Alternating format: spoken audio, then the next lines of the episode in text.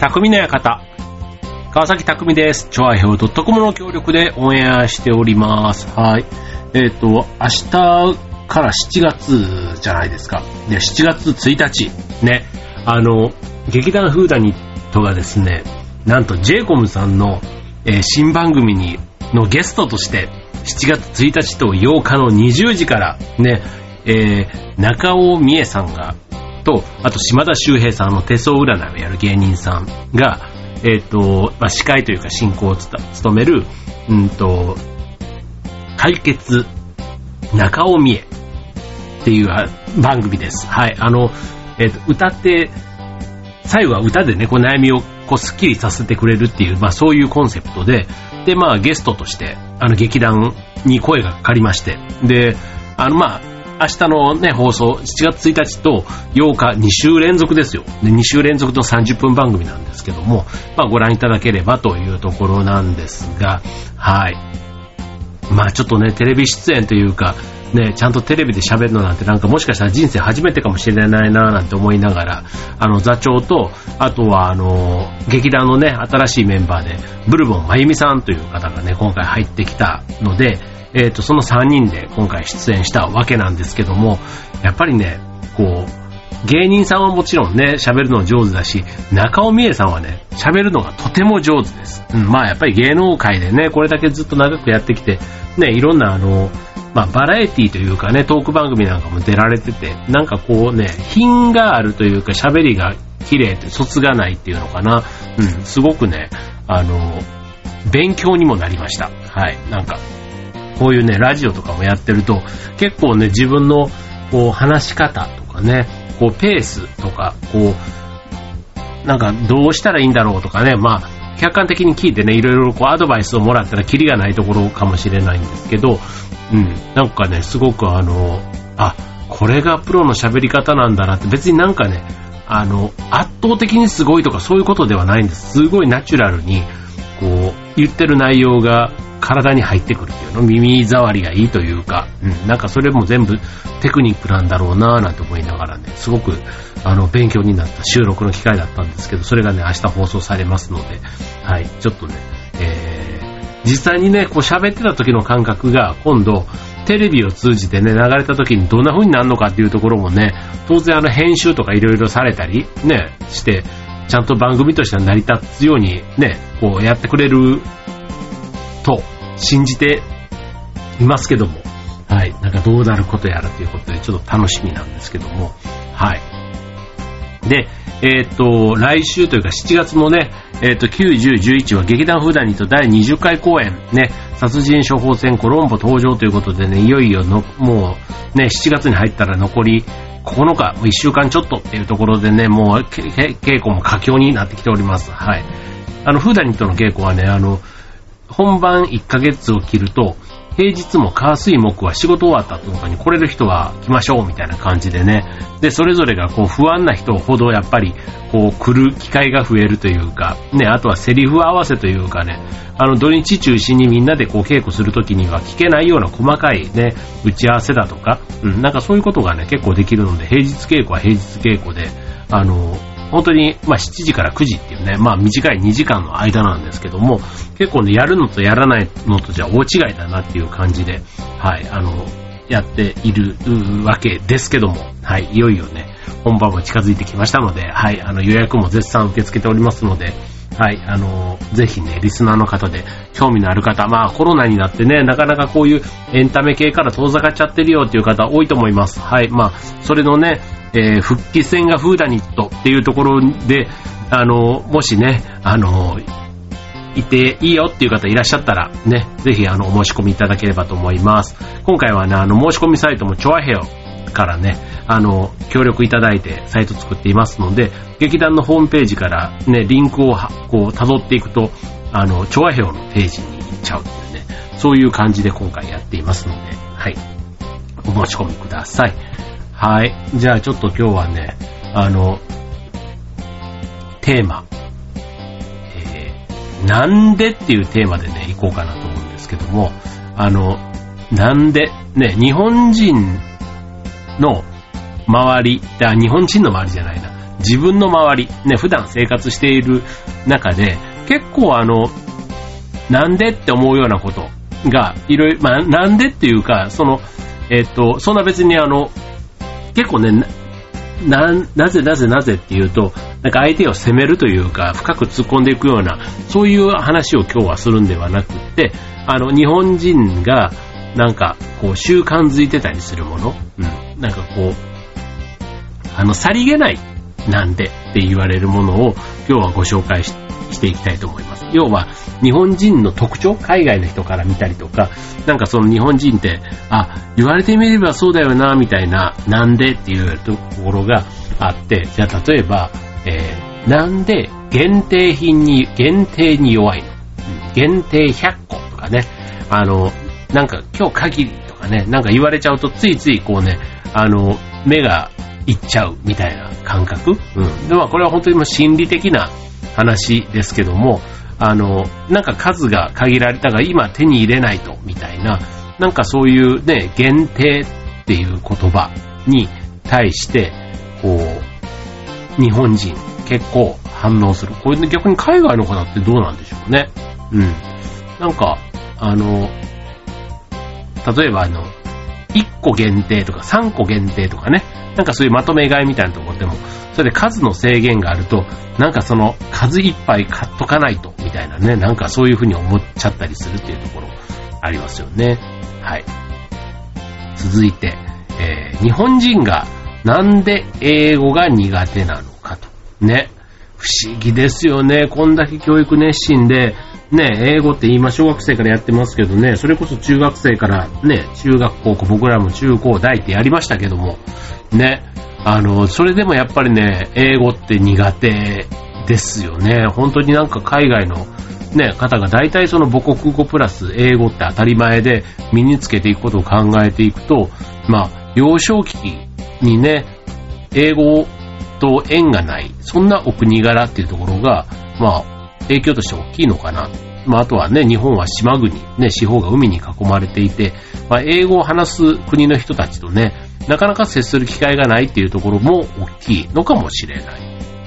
です。はい。ということでね、まあ僕ら世代なんかもね、ある意味もう英語喋れなかったらもう手遅れになるわけですけども、あの、ね、それこそ子供世代、ね、うちの娘とかもね、まあ二十歳、まあ、なるべくね、そういう時代だから英語喋れるようにしてあげたいななんて思ってね、いろいろ、いろんな場面、あの、今なんてオンライン英会話とかね、本当にもうあの、英語に触れようと思えば、ね、留学とかしなくても全然触れられるっていう、そんなありがたい時代になってきていたり、あとはね、AI だとか翻訳機能なんかもね、充実してきていて、ね、なんかこ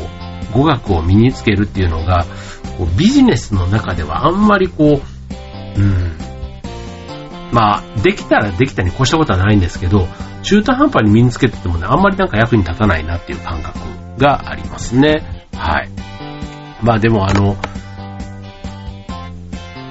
ね、日本人が英語が苦手っていうのはあくまで僕らぐらいの世代の人たちが思うだけであって、意外とね、子供世代はそうでもないかって言われると、僕の子供世代は、あ子供たちはまだ苦手意識ってあるのかなって気がするので、さらにその次の世代とかだったら本当になんかね、もう10代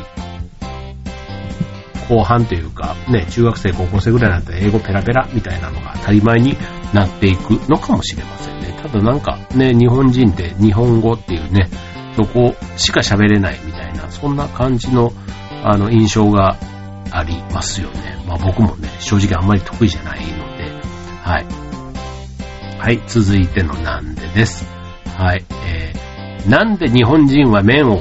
音を立てて食べるのだろうと。はい。これね、あの、海外からの人だとね、結構その、日本人がうどんとかラーメンとかずるずる食べてるのが、すごくあの、なんかマナーが悪いとかっていうふうにね、こう言われたりしますけども、うん、ただあの、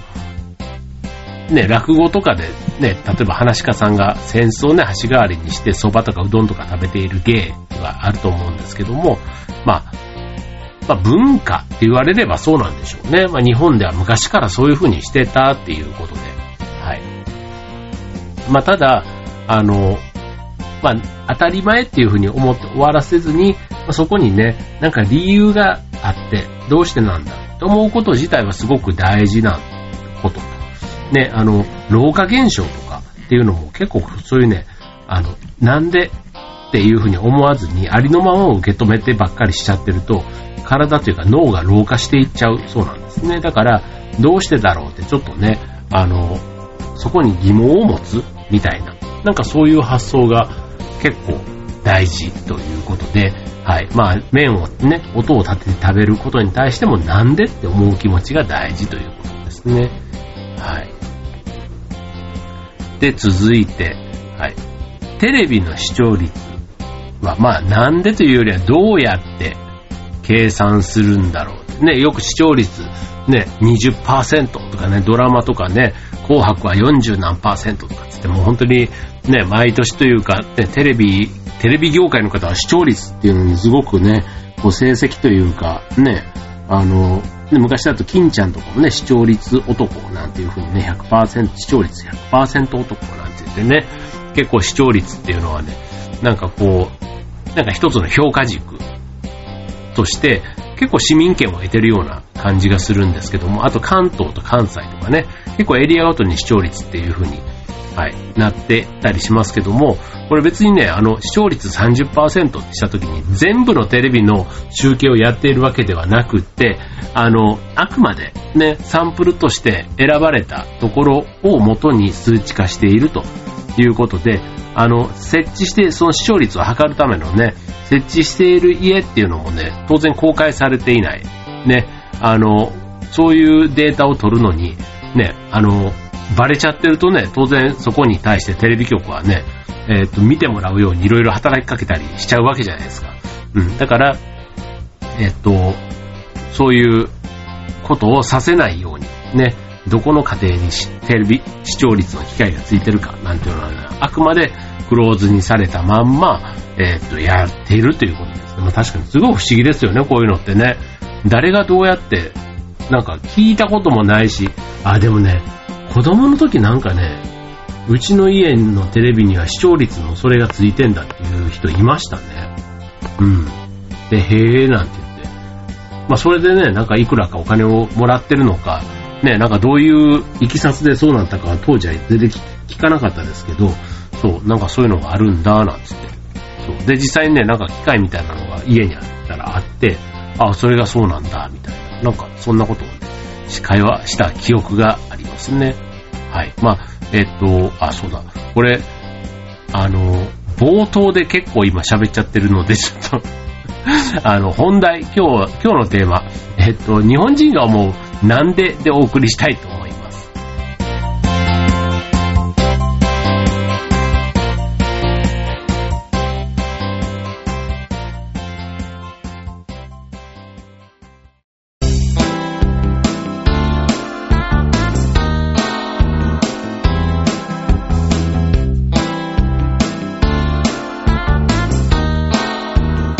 はい、ということで、えっ、ー、と、今日のテーマは日本人が思うなんでということでね、はい、まあ今なんでと思うようなもの、ね、いくつかこうご紹介していますけども、えっ、ー、と、じゃあなんで、ね、最近の若者は顔が小さいのか、ね、あの、最近の若者、顔が小さい。ね、まあ確かにね、顔が小さいとスタイルがよく見えて、ね、昔の人って結構顔が大きいみたいなところがあるじゃないですか。で、これあの、顔がやっぱり小顔になるっていうのは、食生活の影響、要は、えっ、ー、と、硬い食べ物がなくなってきているから、顎が発達していない。結果、えー、まあ、顔が大きいというとね、これエラが張っているみたいなところとも、こう、リン、ね、こう、共通するところがあるっていうのかな。そう。だから、えっ、ー、と、顔が小さくなる。まあ、骨格が小さくなるっていうのは、えっ、ー、と、子供の頃からの発育次第、まあ、柔らかい食べ物が増えた中で、小顔になる確率が高くなっているということですね。まあ、かといってね、別にあの、エラが張っているからといって悲観する話じゃないし、ね、別に硬いものを食べたからといってね、エラがどんどん張っちゃうという話でもないので、うん、まあ、なんだろうな、結構あの、顎関節症とかね、結構現代病っぽくも今な、なりつつありますけども、まあ、あの、顔のね、まあな、見た目の小顔みたいなところは、ね、本当にあの、見た目の良さと、機能面というか、ね、それで結構、あの、顎が痛いとか、なんかそういうこともあったりする人いるのかななんていうふうに思ったりしますけどね。はい。まあでもね、なんかやっぱり食生活っていうのが影響していると言われています。はい。続いて、えー、なんか、なんであくびは映るの、なんかあくび、ね、人がやってるとあくびって映るじゃないですか。で、これってあの、行動伝染っていう、あの、ことだそうです。あの、まあ、例えば、周りにいる人と共感したり、感情移入したりすると、無意識に相手の取った行動と同じことをしてしまう。あの、口癖というか、ね、なんかそういったところをオウム返しで言ってしまったりするのにもちょっと近いかなっていう感じはするんですけども、あの、例えば、えっ、と、好きな人があくびをしたら自分も釣られてあくびをしちゃうみたいな。で、それって結構行為の裏返しみたいなことあるじゃないですか。逆に、隣に嫌な人がいて、その人があくびをしたらすごくそれ自体も嫌な思いをするみたいな。そう。だから、えっ、と、まあ、あくびが移りやすいっていうのは、気の置ける人同士だったらあり得るっていう、そういうことなのかもしれませんね。はい。で、続いて、えー、なんで宇宙の果てはないと言い切れるのか。あ宇宙の果てね。宇宙の果てってどういう場所なんだろうってね。はい。まあ、宇宙っていうね、本当にだから、ね、こう、銀河系とかって言われるね、もう壮大すぎて、もうその先の先はどうなってるんだ、みたいなところってね、あの、どこかに何かの終点があるのかどうかもわかんないですよね、これって。もう永遠にあるのかね？どうなんでしょうこういうのって。全然こう、ね、こう、物理的な量というか、ね、その大きさ？無限大っていうことが宇宙に関しては言えるのかなとかね。うん。まあ、基本的にはね、こう自分の目で見えるものを信用するって考えたら、うん、なんかその宇宙のね、こう、大きさみたいなところっていうのはもうなんか誰も説明が今ね、できる人っていないのかななんて思うんですけども、まあただね、なんかそういうことも、あの、謎めいたところがあるっていうのがやっぱり宇宙の魅力なのかなっていうふうに思いますよね。うん。まあ、科学がね、いろいろ発展したりしてね、まあ、実際にその宇宙空間をね、どれぐらいのスピードで移動ができるようになるのかっていうのもね、全然こう、まあ将来ね、100年後とかになったらまた宇宙旅行とかね、宇宙に対しての宇宙開発みたいなものがだいぶ変わってきてるのかもしれませんけども、まあ、今の時点ではね、宇宙っていうのはね、やっぱりこう遠い、ね、あでも遠いと言いながらね、やっぱり今のこの携帯電話とかこういうインターネットが普及したような時代を、ね、それこそ20年、30年前なんかは、もう遠い未来の話だと思っていたら、それがね、現実になってきてることを考えたら、ね、宇宙旅行とかもね、まあ、ぼちぼち、ね、始まりつつありますけども、はい、なんかそういうのもね、なんか、それこそ100年後ぐらいだとね、まあなんかまあ、それはそれで変わってんでしょうけど、500年後の地球とかね、どうなってんだろうなとかね、ちょっと興味が。あるところですね。はい。はい、続いて、えー、っと、なんで、なん、な、まあ、なんで系で、あとはちょっと身近な話題。え、なんで NHK の受信料を払わなきゃいけないの？これね、あの、まあ、テレビ自体は NHK を除けば大体あの、ただで見れるものっていうのが、まあ、一般的になっていますけども、えっ、ー、と、なぜ NHK だけが視聴料を取るのかということで、まあ、実は NHK は民放ではないっていうところは、まあ、皆さんも知ってるとこかと思うんですけども、国民から視聴料を納めさせて放送するという決まり事が法律によって決められているということなんですね。そう。だから、えっ、ー、と、テレビの受像、要はテレビ、テレビ自体が家庭内にある限り徴収される義務が発生してしまうと。まあ、法律に基づいてというところなんですね。はい。まあ、ただし未納になったからといって罰則規定はないので、まあ、一部支払いを拒否する人もいるというとこなんですね。はい。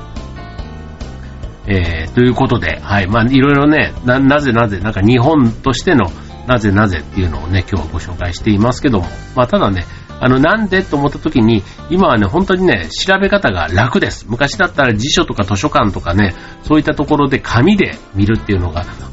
当たり前でしたけども、今はもうネットで調べたらもうどんなことでもね、あの、大概のことが見つけられます、答えとしてね。うん、本当に便利な時代だなぁなんて思いますけども、はい。まあそういうね、あの、自分で調べると、やっぱりこう記憶にも残りやすくなって、そのなんでっていうところをね、どんどんどんどんあの追っかけて、えっ、と、深いところまでね、知ることもできて、そうすると、そういう風にして得た知識とかってね、結構身につきやすいと思うんですよね。はい。まあそういうね、なんでって思うところ。まあ日本の自分の身近なところで、ちょっとなんでって感じたことがあれば、まあ突っ込んでね、調べていくと、意外な真実が見えてくるかもしれませんね。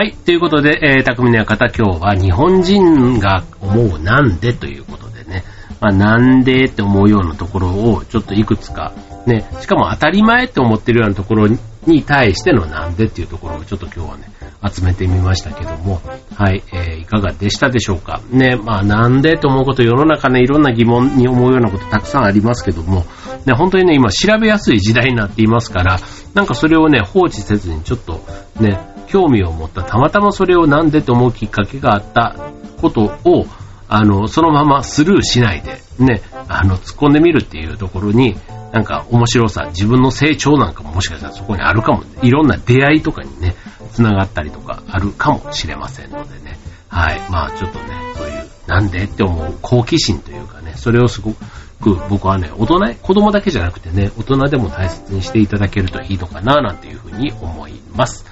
はい。ということでね、まあ、なんかいよいよね、なんか梅雨っぽいというか、結構あの、雨がね、あの、多い、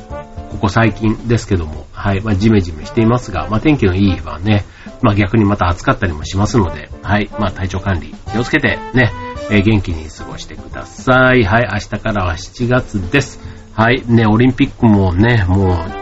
一応というか、ね、7月にあるというところで、まあ、やるからにはね、なんか多分、見てしまうんだろうなとも思ってるし、ね、選手の皆さんもね、あの、体調管理、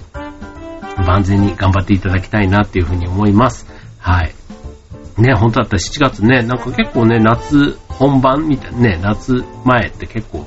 ちょっとドキドキワクワクするところですけども、なんか今はね、ちょっと違った意味でね、ワクワク、ワクワクというかドキドキする、そんな夏がね、これから始まろうとしてる感じはしますけども。はい。ということで、えー、今週の匠の方、ここまで。バイバーイ。